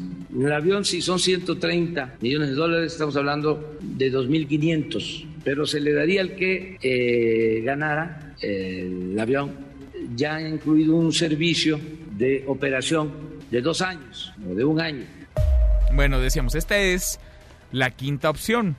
Ahí le van las otras cuatro. La primera es que un comprador de Estados Unidos que ofreció 125 millones de dólares cubra el precio evaluado. La segunda es que el gobierno norteamericano pague en especie. La tercera, que se venda en 12 partes. Y por último, que se rente por hora o por viaje. Si a usted se le ocurre otra opción, estoy seguro que en el Palacio Nacional, la presidencia, están ávidos de escucharla. Por lo pronto, esta, la de la rifa, es la quinta. Eso sí, si usted se lo lleva, habría algunas restricciones. De nuevo, la voz del presidente. Tendríamos que definir nada más algunas reglas como condición, porque aun cuando alguien se saque el avión, pues sería muy lamentable que lo malbaratara, porque como eh, norma le tendríamos que poner de que eh, si lo vende, que cuando menos sea a precio de avalúo, por él mismo, pues. Pero es que estamos hablando de un avión. Si lo va a este, rentar, tiene que tener una empresa que se lo administre. Bueno, y sobre el tema platiqué en esta mesa, la mesa para todos, con Carlos Torres. Él es experto en temas de aviación, de aviones, sobre si es válido el argumento del presidente de que este avión no se puede utilizar para distancias, para trayectorias cortas. El presidente dice que este viaje que este avión se utiliza solo para viajes de larga distancia y que como él no sale del país, pues realmente no lo necesita. Esto dice un experto del tema un avión que efectivamente pues tiene un largo alcance, es un avión que tiene autonomía de vuelo dependiendo un poco de cómo esté configurado. El avión incluso, como tú recordarás, eh, al principio fue utilizado por varias giras del presidente Peña en territorio mexicano y realmente el tema que quedó resuelto con la compra de este avión es justamente evitar que el avión, el anterior TP-01, hiciera distintas escalas cuando tenía recorridos muy largos y el presidente acudía a Europa, Asia. Se puede entonces para distancias largas y cortas. Y sobre las razones de por qué es tan difícil conseguirle comprador al avión presidencial, esto nos dijo los fabricantes internacionales de, de, aviones como Boeing o Airbus normalmente tienen divisiones para la venta de aviones comerciales y una división para aviones, digamos, privados, que en muchas ocasiones los gobiernos o las empresas privadas pueden llegar a hacer este tipo de pedidos. Pues tú lo configuras a tu gusto y con la cantidad de cosas y lujos pues que en realidad a ti te parezcan. Y de ahí que justamente es muy complicado que haya en ese mismo mercado un comprador que quisiera adquirir esta aeronave Bueno, en otro tema, en la mañanera de hoy el presidente dijo que se tienen más de 4.000 empleos en la frontera sur para los integrantes de la caravana migrante que partió el pasado miércoles desde San Pedro Sula en Honduras, que se encuentra ya al menos un grupo en el puente fronterizo de Tecunumán en Guatemala. Están a las puertas de nuestro país. La voz del presidente. Alrededor de 3.000, de 2.500 a 3.000. Unos que quieren entrar por Tapachula, otros por El Ceibo, Tenosique, Tabasco tenemos más de 4.000 empleos ahí en la frontera sur, disponibles. Desde luego, albergues y atención médica, todo, pero trabajo en nuestro país. Se ofrece eso y lo mismo para nuestros connacionales. Platiqué en esta mesa, la mesa para todos, con David León, el coordinador nacional de protección civil. ¿Por qué? Porque el lunes, este lunes 20 de enero, habrá un macro simulacro en todo nuestro país. 11 de la mañana es el primero de tres macro simulacros. La voz del coordinador de protección civil. Y en el caso de la Ciudad de México es importante, Manuel, recordar, sonarán los cerca de 13.000 altavoces. Sí, van a sonar. ¿Y van a sonar con la alerta sísmica? Van a sonar con la alerta sísmica y esa alerta sísmica va a tener una frase antes que dice simulacro, suena el alertamiento sísmico y el alertamiento sísmico, Manolo, debe ser como nuestro despertador. Cuando nosotros nos despertamos de madrugada para ir al trabajo, en el momento que suena el despertador ya sabemos las cuatro, cinco o seis cosas que vamos a hacer de inmediato encadenadas. Bueno, y un grupo armado incendió anoche alrededor de 20 viviendas en el poblado de Las Pomas, esto en el municipio de Madera, Chihuahua. Esto lo dio a conocer el fiscal de la zona, Jesús Manuel Carrasco. Las autoridades desconocen si hubo personas privadas de la libertad. La Secretaría de Hacienda bajó otra vez el estímulo fiscal a la gasolina magna y el diésel, mientras que mantiene en cero el estímulo a la premium. Para la magna el estímulo pasará de 13.21% a 4.87%, por lo que se pagará 4.70 pesos por litro, mientras que para el eh, diésel pasa de 17.11 a 3.75, se pagarán 5.23 pesos por litro. Hasta aquí el resumen con lo más importante del día.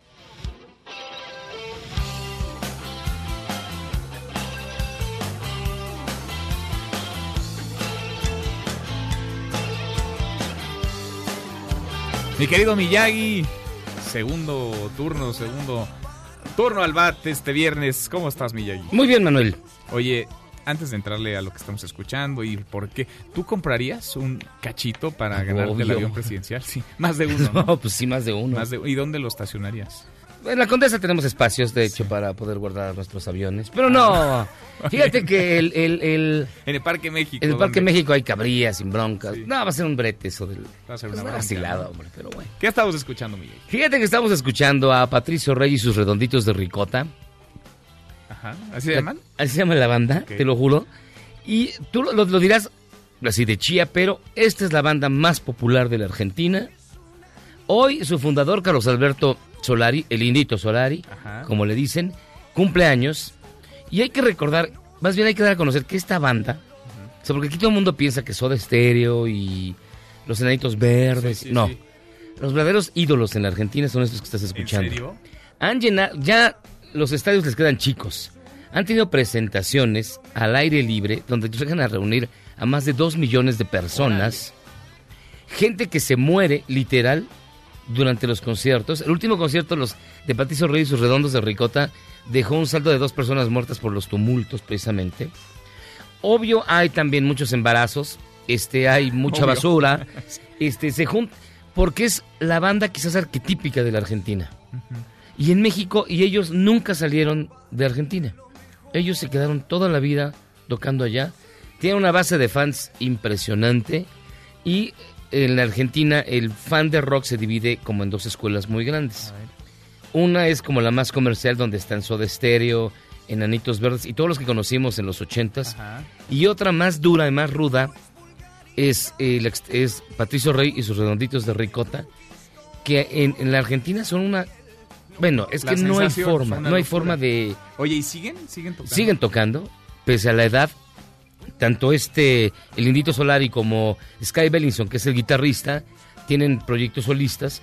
Los discos no salen de Argentina, no los venden en ningún otro lado, porque ellos mismos no quieren. No, no, no. Ellos están en contra de, de ser famosos en cualquier otro lugar. Ellos se dicen orgullosamente argentinos. Y este es su cumpleaños y vale la pena echarle una, una escuchada. Tiene canciones muy buenas y su principal influencia son los Rolling Stones, los Beatles, The Who, puro rock clásico, aunque ellos siguen, digamos que en, en grabando con músicos distintos, pero son ellos son la base. Y tú que eres argentino por adopción, te encanta, ¿no? Yo los tuve oportunidad de verlos. ¿Ah, sí? ¿En es- vivo? Yo fui los que participó en los embarazos, no, no es cierto. este, yo este, los vi una vez Contribuiste a la cifra. y son... Es una gran experiencia. ¿Sí? No conoces las rolas, pero la vibra, la energía, sí, el el, ambiente. el ambiente es extraordinario. Nunca vendrán a México, yo creo, porque no les interesa salir de Argentina. Pero les recomiendo que para este fin de semana se echen un clavado en las distintas plataformas digitales y vean y encuentren rolas de Patricio Rey y sus redonditos de ricota. Son redonditos de ricota porque son bolitas de queso. Ok. El ricota es un queso muy popular en. Argentina. Entonces es Patricio Rey, que es un hombre inventado, y sus bolitas de queso. Qué bonito. Además tienen una gran banda que es de, de Solari. El nombre es maravilloso. Se llama Los Fundamentalistas del Aire Acondicionado. ese es, ese es, es una- es un gran nombre para una banda de rock. Búsquenlos y son maravillosos, la verdad. Hasta te brillan los ojitos. No, es casi... Grandes recuerdos de la Argentina. Qué bonito, estos. muy bien. Gracias, Miyagi. Gracias a ti, Manuel. Lo escuchamos al ratito, Charres contra Gangsters a las 7 de la tarde. Pausa y volvemos. Hay más en esta mesa, la mesa para todos. de lo mejor.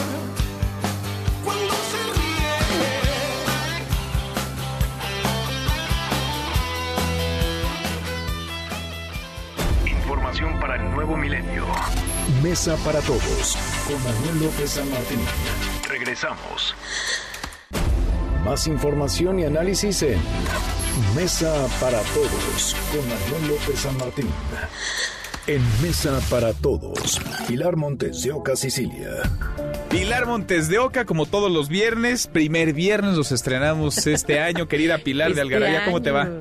Oye, ¿qué hiciste, Manuel, para que este año te vaya bien, este 2020? ¿Qué hice? ¿Te refieres a si me puse los calzones de algún Exacto. color? ¿Si me salí a dar vueltas con maletas? Eh, ¿qué, ¿Qué pasó? Fíjate que nada extraordinario, ¿eh? No, yo tampoco, caray. Nada extraordinario. ¿Tú sabes cómo nos va? Porque fíjate que como dicen, ¿por qué solo algunos ven realizados sus deseos? Ajá. Porque resulta que pues hay gato encerrado. Hay un checklist que pusimos en esta algarabía de enero arrepentidero Ajá, que trae a, Botero encanta. en la portada. Sí, sí, sí, ya es la edición 184. Algarabía. 184 y dice que eh, hay que entrarle con ritos, rezos, supersticiones y fanatismos que mucha gente tiene para que te, te dé el amor, la salud, el dinero.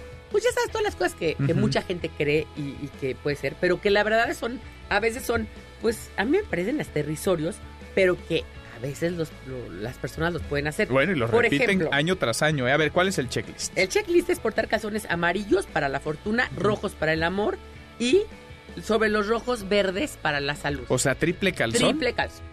Sí, aunque traigas eh, jeans o vestido o ceñido, ni modo, ponte triple calzón. Está bien, hay que anotar. Salir a dar una vuelta a la manzana con maletas para que esté lleno de viajes tu año. Poner un billete en la cartera para traer la fortuna. Entonces ahí te- el famoso billete, el que más recomendamos, es el de dos dólares, que casi está extinto. Sí, es Entonces poco hay que común. conseguir el de dos tengo uno, dólares. ¿eh? Yo ah, sí yo tengo también, uno. yo también tengo mi billete. Poner una moneda en el zapato para traer más fortuna. Lanzar monedas por la ventana porque la fortuna nunca sobra. Con Subir cuidado, ¿no? Para no descalabrar a alguien. sí. Exactamente. Y oye, y que sean baratitas. porque Que tampoco sean- vas a estar este, Sí, centenarios, de a peso, ¿no? de a peso. Exacto. Subir una escalera de mano para un ascenso en el trabajo. Ese no sabía, fíjate. Yo es tampoco. interesante. Bañarse con pétalos de siete rosas rojas, una rama de canela y una cucharada de miel para traer el amor. ¿Y a qué Ese es- olerá uno después del baño? Pilar? Además, ¿a qué horas, no? O sea, Sí. porque entre... Barrer la casa para expulsar las malas vibras. Comer una cucharada de lentejas para traer la prosperidad. Tomar un té de canela para propiciar una sana espiritualidad. Enumerar 12 deseos comiendo el mismo número de uvas. Ah, eso sí. Mira, eso por lo menos. Oye, a ver, dime una cosa. Yo, yo creo que esa es una tradición española, pero tú sí la haces. Pues eh, cuando me acuerdo y la no me atraganto con las hago. uvas. Yo siempre la hago. ¿Y sí? No, hombre. O sea, haces las.